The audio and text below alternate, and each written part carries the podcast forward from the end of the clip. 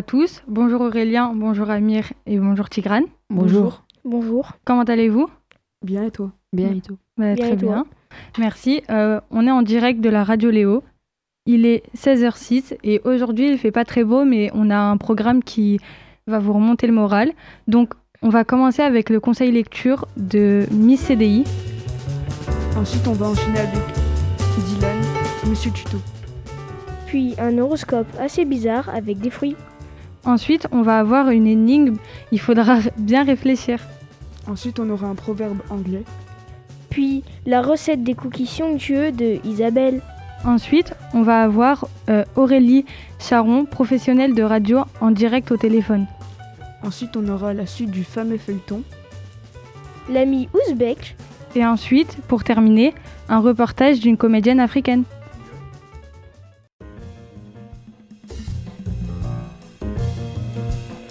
Radio vous libère.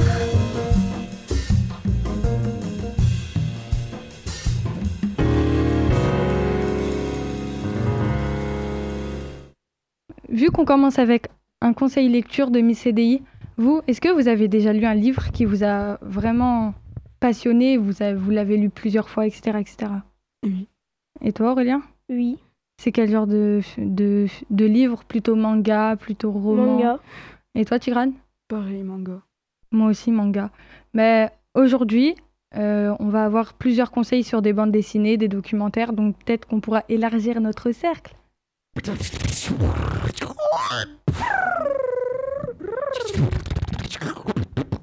Le conseil lecture de Miss CDI.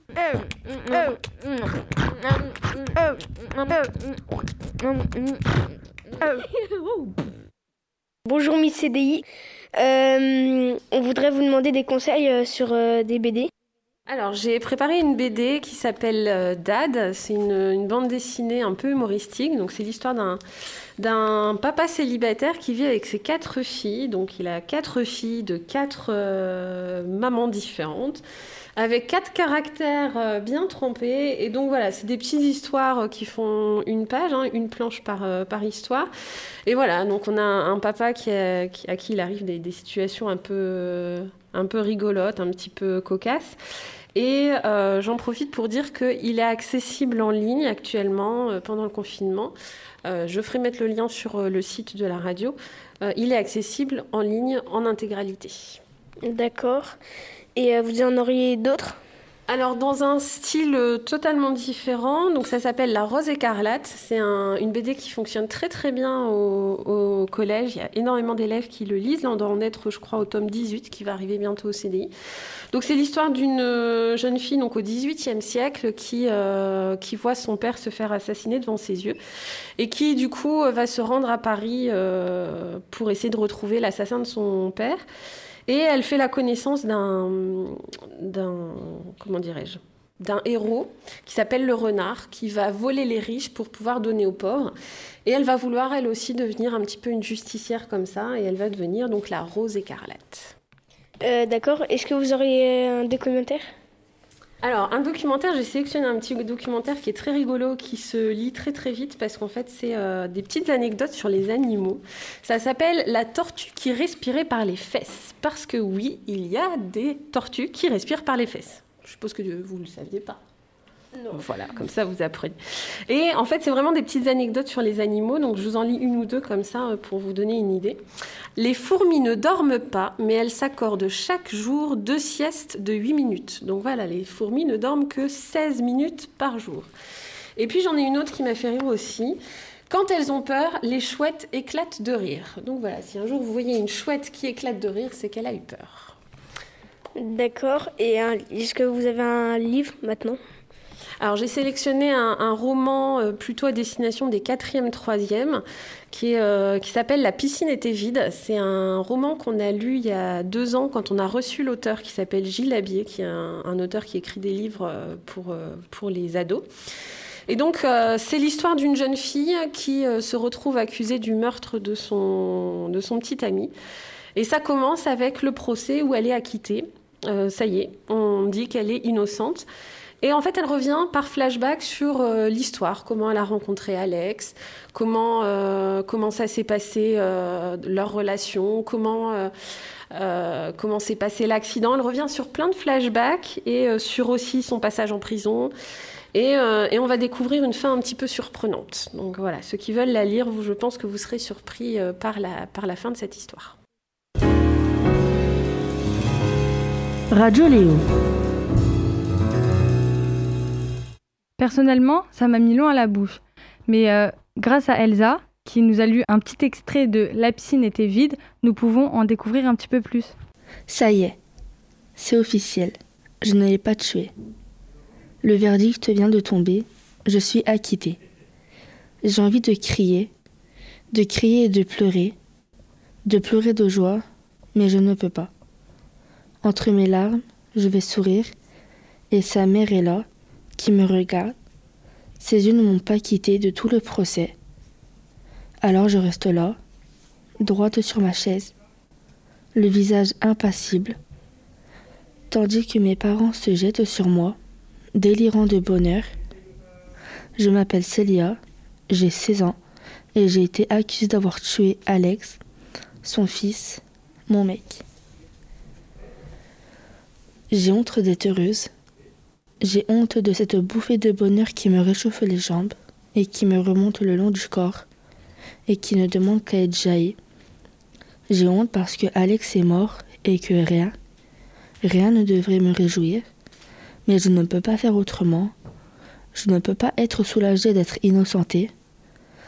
C'est de ma vie qu'il s'agit, une vie foutue, mais une vie à vivre. Je vois dans ses yeux qu'elle m'en veut de mon avenir que ma jeunesse la blesse, qu'elle se dit qu'avec le temps je rencontrerai un autre, alors que pour elle c'est fini, elle n'aura pas d'autre enfant à aimer. Mais elle a tort, son fils est à moi, à jamais. Je ne sais pas dans quel état je serais aujourd'hui s'il avait souffert, si Alex n'était pas mort sur le coup. Lui qu'il s'amusait des morts stupides, il aurait bien ri de la sienne. Choisir, tu préfères qu'un glaçon d'extrêmement balancé d'un avion te tombe sur la tronche ou qu'en pleine tempête, un volet mal accroché te claque à la figure? Aucun des deux, je répondais. Je m'en foutais. J'étais morte, non. Ce que je n'avais pas envie, c'était de mourir comme ça, d'un coup, sans prévenir, J'imaginais que ce serait trop dur pour mes parents, trop dur à encaisser, que c'était moins pire si on était préparé au départ d'un proche, mais j'avais tort. Ce n'est pas parce que la mort d'Alex a été subite qu'elle ne me lâche pas, elle squatte mes rêves, elle se délègue de mes cauchemars, mais parce qu'elle n'a pas de sens. Aujourd'hui, la nuit, j'ai peur. La nuit, je le vois le corps étendu sur le carrelage, les jambes écartées, un bras au nord, un autre au sud, une joue au ciel et l'autre au sol, et ce mince filet de sang qui ne cesse de couler, qui s'élargit à mesure qu'il se répand, à mesure qu'il se dirige lentement vers la bande, incapable de me détacher, incapable de réagir, et j'entends sa mère au loin qui hurle son prénom. Et maintenant, place à Monsieur Tuto avec un langage assez connecté. Les conseils internet de Dylan. Le retour de Monsieur Tuto. Bonjour. Qu'est-ce que vous allez nous présenter aujourd'hui? Sun PVP. Qu'est-ce que qu'est-ce que c'est euh, Sun PVP C'est un serveur Minecraft. Et euh, ça consiste en quoi? Euh, Minecraft, c'est un jeu où on peut PVP, ce qui est à dire se combattre. Euh, on doit se taper jusqu'à celui qui meurt. que pensez-vous de Minecraft? J'aime pas en solo et j'aime pas construire dessus, mais j'aime bien fight. D'accord. Et Sun PVP, c'est quel genre de serveur? Un serveur PVP, Practice et Skyblock. il risque d'avoir de nouveaux mini-jeux. Et c'est-à-dire? Il va y avoir du Bed Wars. et peut-être pour le futur du Skyward, mais pour l'instant il n'y a que du Skyblock, du Jump et Skyblock. Donc euh, ce serveur est basé sur euh, le PVP en fait. Oui, mais Skyblock c'est pas vraiment PVP, c'est on est sur une île et on construit en pote, euh, en- entre potes, on doit farm et, et on peut tout simplement faire la plus grande île avec en farmant. C'est comme euh, une genre d'aventure. Oui, mais euh, beaucoup moins qu'une survie. D'accord. Et euh, qu'est-ce qu'on peut faire d'autre sur ce serveur? Hmm, bah, du coup, là, c'est du skyblock. On peut également PVP en practice. Comment on peut rejoindre ce serveur? On doit taper l'IP play.ilzeria.com. C'est tout simplement un network. Et après, une fois qu'on est sur le network, il y a une boussole et vous cliquez dessus, il y a Sun PVP et vous rejoignez directement. Qu'est-ce qui vous a donné l'idée de créer un serveur? Bah, c'est tout simplement de créer une communauté et puis les faire kiffer. D'accord. Et euh, les faire kiffer. J'aime bien cette expression quand même. C'est assez euh, une expression de jeune un peu. Euh, et c'est-à-dire les faire kiffer. Comment ça, les faire kiffer? Bah, qu'ils aiment bien. Enfin, qu'ils s'amusent beaucoup sur le serveur et tout ça. Qu'est-ce qui vous a hum, plu euh, en premier sur ce jeu Le PVP. Nous avons un pro du PVP Minecraft aujourd'hui dans cette interview. ben, je crois que vous en avez dit assez et moi je vais vous dire euh, au revoir et à bientôt, Monsieur Tuto. Après ce bon conseil, nous allons suivre avec l'horoscope plutôt fruité. Mais vous, c'est quoi votre signe astrologique? Vierge. Gémeaux, Moi, je suis Capricorne personnellement. Et euh, ben, on va voir maintenant, euh, on est quoi euh, comme signe astrologique en fruits L'horoscope de Jaja et Roro.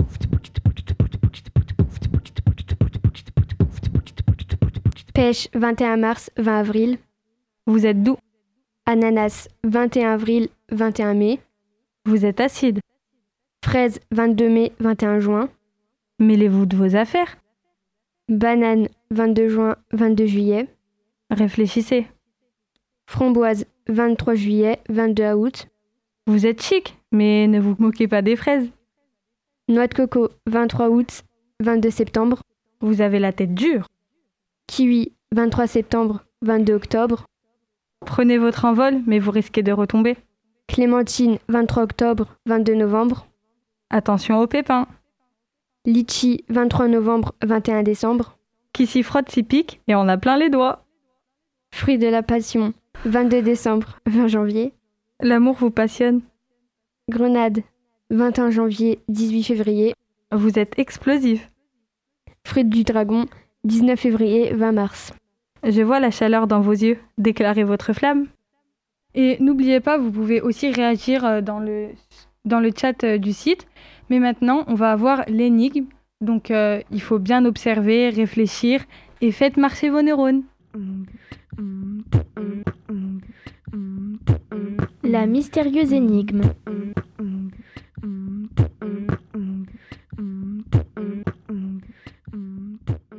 Assis autour d'un feu de camp, un groupe d'adolescents se raconte des histoires pour se faire peur. Quentin relate. Mon oncle Christophe est mort dans des circonstances très étranges. Il avait regardé un film d'horreur avant d'aller se coucher. Pendant la nuit, il a fait un cauchemar où, comme dans le film, des singes mutants prenaient le pouvoir et asservissaient la planète. Il s'est réveillé en sursaut et il a fait une crise cardiaque. Depuis, je ne regarde plus de films d'horreur avant d'aller me coucher, parce que j'ai peur qu'il m'arrive la même chose. Après quelques instants de réflexion, un de ses camarades lui répond Ne regarde pas de films d'horreur si tu as peur, mais je suis sûr que ton histoire est fausse. Qu'est-ce qui lui permet d'affirmer cela? Euh, ben, vous avez le temps de réagir dans le chat. Euh, en attendant, on va- vous laisser une petite musique, le temps que vous pouviez, vous puissiez réagir. La web radio vous libère.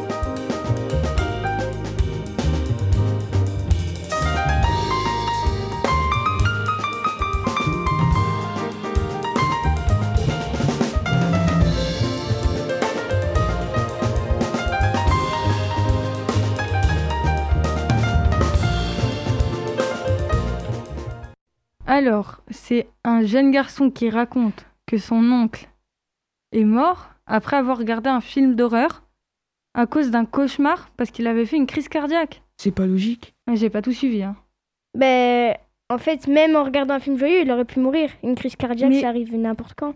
Comment ils savent qu'il a fait une crise cardiaque à cause de son cauchemar? C'est qui qui l'a qui l'a dit? Et pourquoi il parle de singe? Moi aussi, j'ai pas compris. Si vous avez la réponse, vous pouvez nous l'envoyer?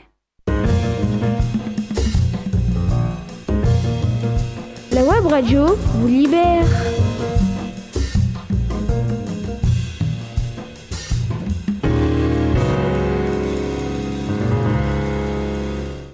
Hi, do you speak English? Euh, non. Bah, écoute le proverbe en anglais, peut-être que ça t'aidera. Ok.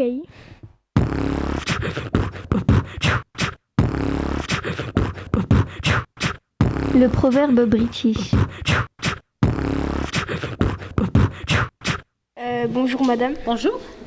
Euh, nous sommes venus nous voir euh, pour que vous nous racontez le, proverbe du jour. Le proverbe du jour. Alors, le voici. You can't judge a book by its cover. D'accord, merci, au revoir. Eh ben, bonne chance à vous trouver la signification. Au revoir. Euh, Aurélien, t'as compris, toi? Euh, vite fait. Bah, si vous avez la réponse, comme pour l'énigme, envoyez-la nous. Radio Léo.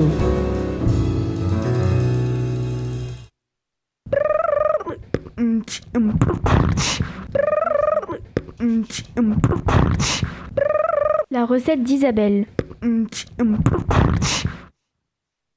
Bonjour, et maintenant place à la recette des cookies si onctueux de Isabelle. Et ils sont vraiment très bons. Bonjour à tous, bonjour Isabelle, Bonjour, comment allez-vous? Bien et vous? Ça va. On a Amir avec moi.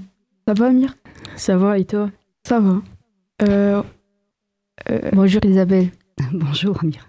vous allez bien? Ça va on avait une question à propos de vos cookies faits maison. Qu'est-ce que vous mettez comme ingrédient Alors, les ingrédients pour une vingtaine de cookies. Il faut 75 g de beurre, 100 g de sucre roux, 2 sachets de sucre vanillé, un œuf, 150 g de farine, un demi-sachet de levure chimique et un sachet de pépites de chocolat. Ça prend combien de temps pour le faire? Alors, il faut à peu près une dizaine de minutes de préparation et 12 minutes de cuisson. Environ. Comment on y fait? Donc, dans un saladier, il faut mélanger 75 g de beurre mou avec euh, le sucre roux et le sucre vanillé. Il faut battre au fouet pendant environ une minute. Ensuite, il faut ajouter un œuf et fouetter à nouveau. Entre deux, vous pouvez mettre à préchauffer le four à 180 degrés. Il faut ensuite incorporer 150 g de farine et un demi-sachet de levure chimique petit à petit. Ensuite, on ajoute le sachet de pépites de chocolat et on mélange sans trop pétrir. Et tout ça, c'est pour combien de personnes, vous avez dit? Une vingtaine de cookies. Après, ça dépend des gourmands, vous savez, à la maison. Radio Léo. Oui, allô, bonjour. Bonjour. Euh, Aujourd'hui, euh, on va, on- enfin, vous êtes en direct avec nous pour qu'on vous pose euh, quelques questions sur votre métier euh, et que vous puissiez un petit peu plus nous éclairer. Super. Donc, moi, ma- la première question que j'ai à vous demander, c'est qu'est-ce qui vous a donné envie de faire ce métier? Euh, oula, il y a beaucoup de choses, mais euh, je crois que la première chose qui me vient à l'esprit, c'est que je me suis dit, j'ai très vite senti que ça allait me donner le privilège de pouvoir m'inviter dans plein d'endroits, mais pas des endroits euh, prestigieux, mais je veux dire chez des gens, enfin, ça allait me donner le privilège et la chance de pouvoir poser toutes les questions que je voulais euh, à plein de gens que je connaissais pas.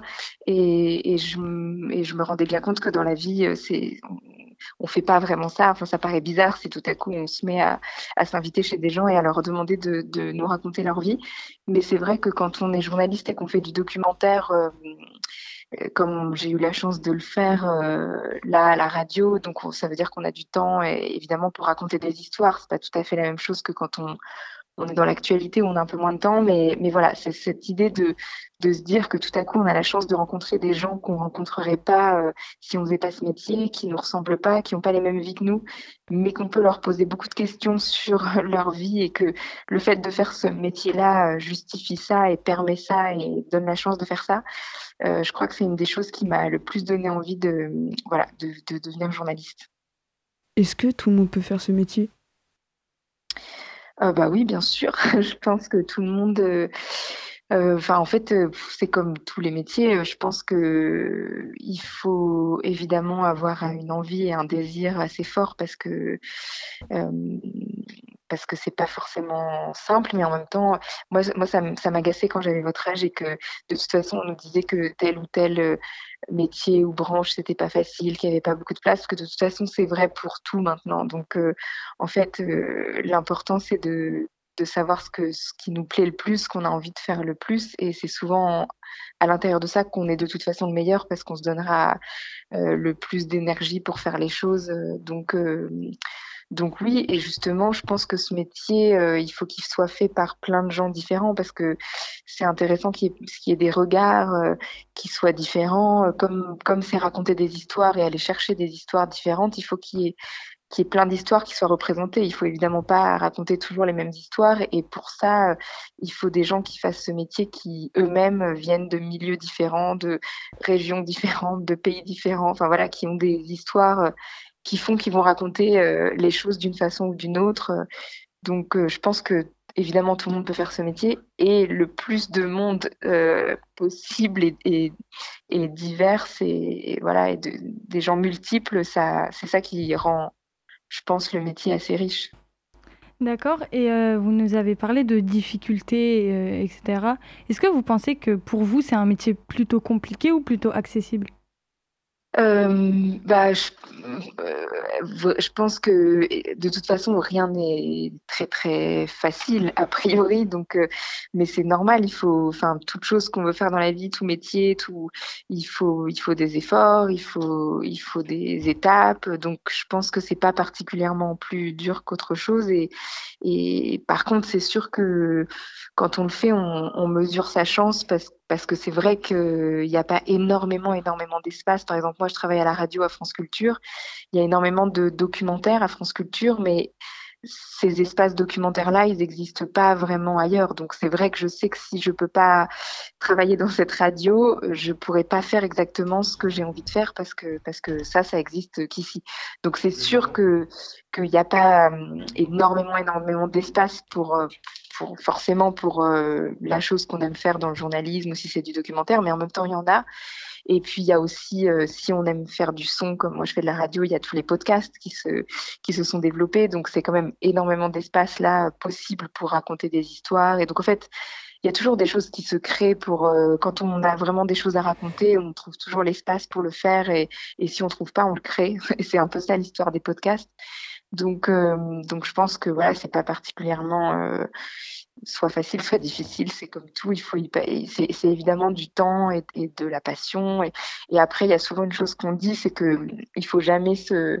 Enfin, les choses sont a priori et avant, enfin, sont dans un premier temps impossibles. Même nous, euh, quand on travaille à la radio aujourd'hui, quand on présente un projet ou qu'on propose une euh, un sujet de, de, reportage ou c'est assez rare que ou de documentaire ou euh, jamais dans la vie enfin jamais. Parfois mais je veux dire c'est rare qu'on vous dise tout de suite ah oui génial euh, pas de problème tiens voilà on te donne tout ce que ce dont tu as besoin pour le faire ça commence par toujours, bah, c'est compliqué, non, mais c'est compliqué, ou voir quand on vous dit c'est impossible, ça ne veut pas dire que c'est fini, ça veut dire juste que voilà, c'est la première étape d'un projet. Après, il faut se dire, ok, c'est quoi la deuxième étape? On vient de me dire c'est compliqué, c'est impossible.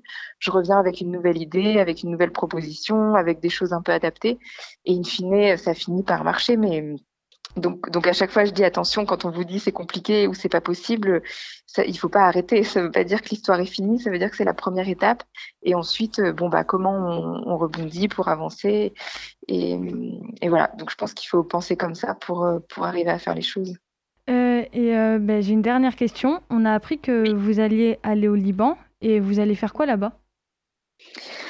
Alors en fait, on part euh, avec Caroline, donc qui est une amie de la radio avec qui on travaille euh, depuis longtemps justement pour faire des documentaires qui font un portrait de jeunes gens qui sont engagés ou qui ont des, qui ont des histoires particulières un peu partout dans le monde. Et donc là, on part à Beyrouth euh, dimanche pour rencontrer des jeunes de communautés différentes parce qu'il y a plein de communautés qui vivent ensemble au Liban, donc des Syriens, des Palestiniens, des Libanais, de, différentes confessions. Et donc, en fait, on va hum, rencontrer des jeunes gens pour faire leurs portraits ensuite. On va les enregistrer, on va les filmer. Et normalement, on revient à Beyrouth en janvier pour faire le projet Radio Live sur scène, où là, en fait, c'est comme un spectacle radiophonique où on leur demande de témoigner de leurs histoires, de leurs récits de vie euh, sur scène. Et puis, il y a Amélie Bonin aussi qui dessine euh, en direct, en écho au récit. Donc, en fait, on y va pour, euh, pour préparer ça. Donc là, on va d'abord les rencontrer euh, discuter et ensuite on reviendra en janvier si tout va bien, si tout nous permet de voyager pour faire le spectacle euh, avec eux. merci beaucoup. Bah, merci à vous. Bonne chance bon, pour la radio. Merci. Bonne journée. Au, revoir. Au revoir. Au revoir.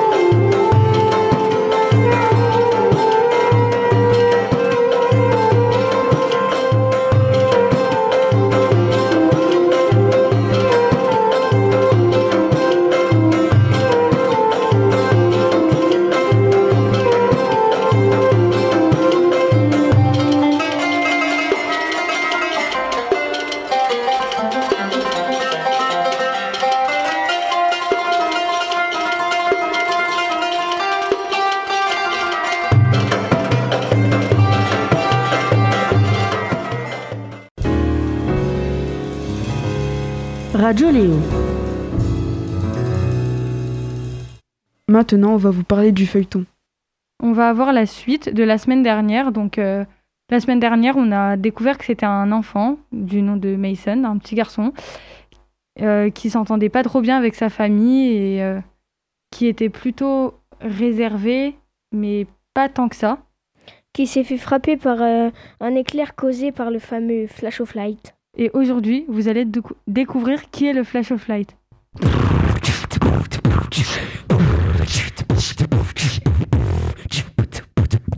Le feuilleton radio déjanté. Le of Flight est une créature créée par l'au-delà pour exécuter tous les pécheurs. Meurtriers, assassins, voleurs. Pourtant, Mason n'avait commis rien de tout cela. Ça n'était qu'un simple garçon, sage et insouciant. Mason s'était trouvé là, au mauvais moment. Le Flash of Flight ne lui était pas destiné. Ce n'était qu'une énorme erreur. Le lendemain, Jason, son demi-frère, l'attend devant le collège et l'humilie devant tous ses camarades en mentionnant le fait qu'il est adopté. Il a adopté, vous avez entendu? Il a adopté Ah, l'adopté Bah ouais. Ils sont où tes parents? Tu les as perdus? Mason, pris de colère, tapa du pied et cria tout ce qu'il avait sur le cœur. Tu parles d'un demi-frère? Tu t'es vu? Tu n'es rien à mes yeux. Et tu ne le seras jamais. Je suis ton demi-frère, respecte-moi un minimum. Ici, au collège, c'est un des seuls endroits où je me sens. Finis ta phrase.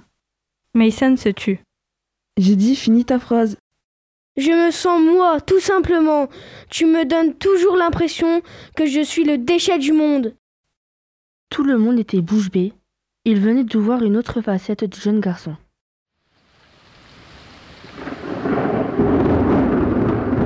Un éclair surgit d'un seul coup. Par peur, les élèves coururent au carrefour du collège. Il ne restait plus que Mason, seul, sous la pluie, essayant de comprendre ce qui venait de se produire.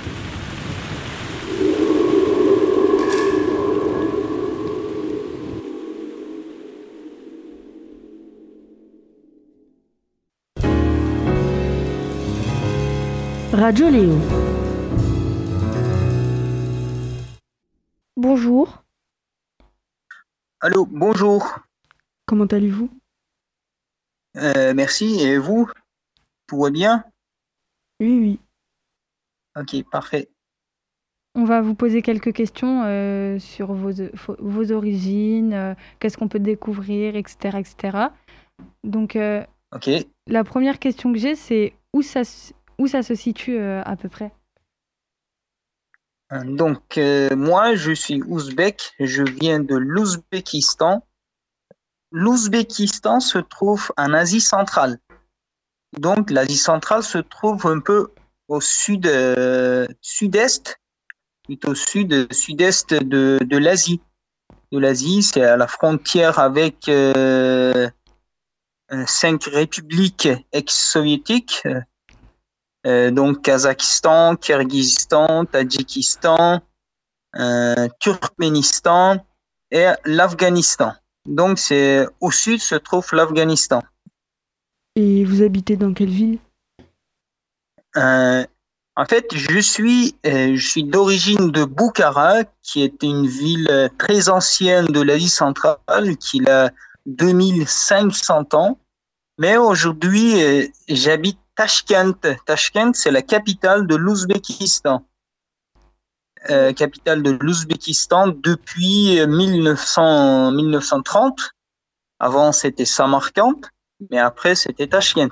Donc, l'Ouzbékistan était une euh, colonie euh, russe ou une colonie soviétique euh, depuis 1920 jusqu'à 1991, donc jusqu'à la chute de Berlin, jusqu'à la disparition de l'Union soviétique.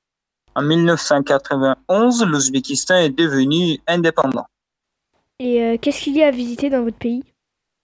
Dans notre pays, il y a des villes historiques qui s'appellent Samarkand, Bukhara, Khiva, Kokand, même Tashkent, qui est très ancien.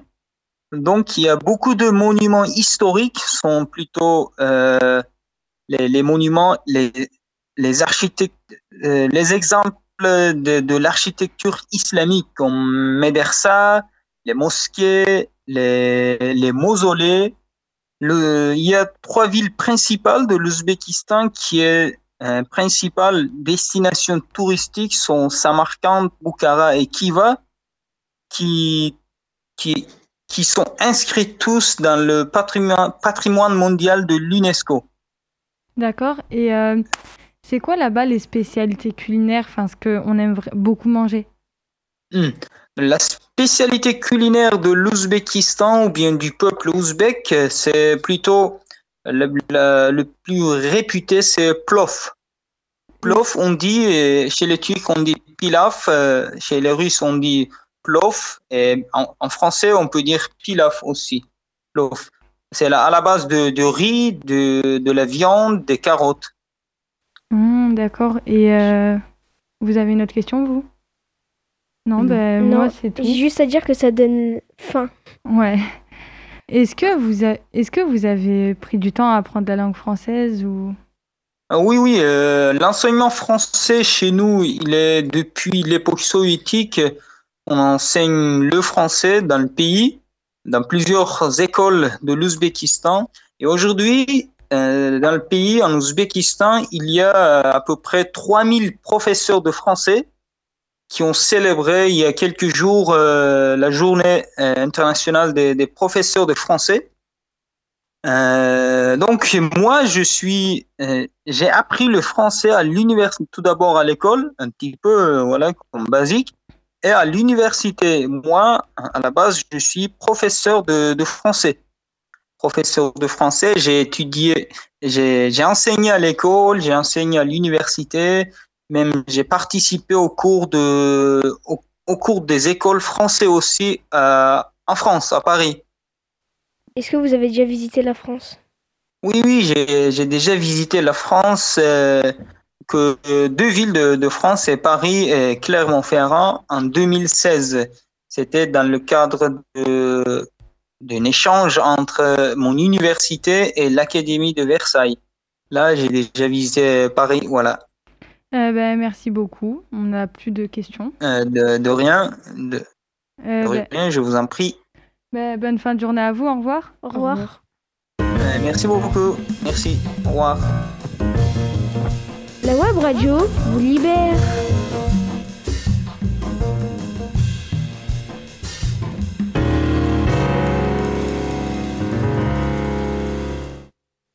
Et là, tout de suite, on va, pour finir, on va voir un reportage d'une comédienne africaine.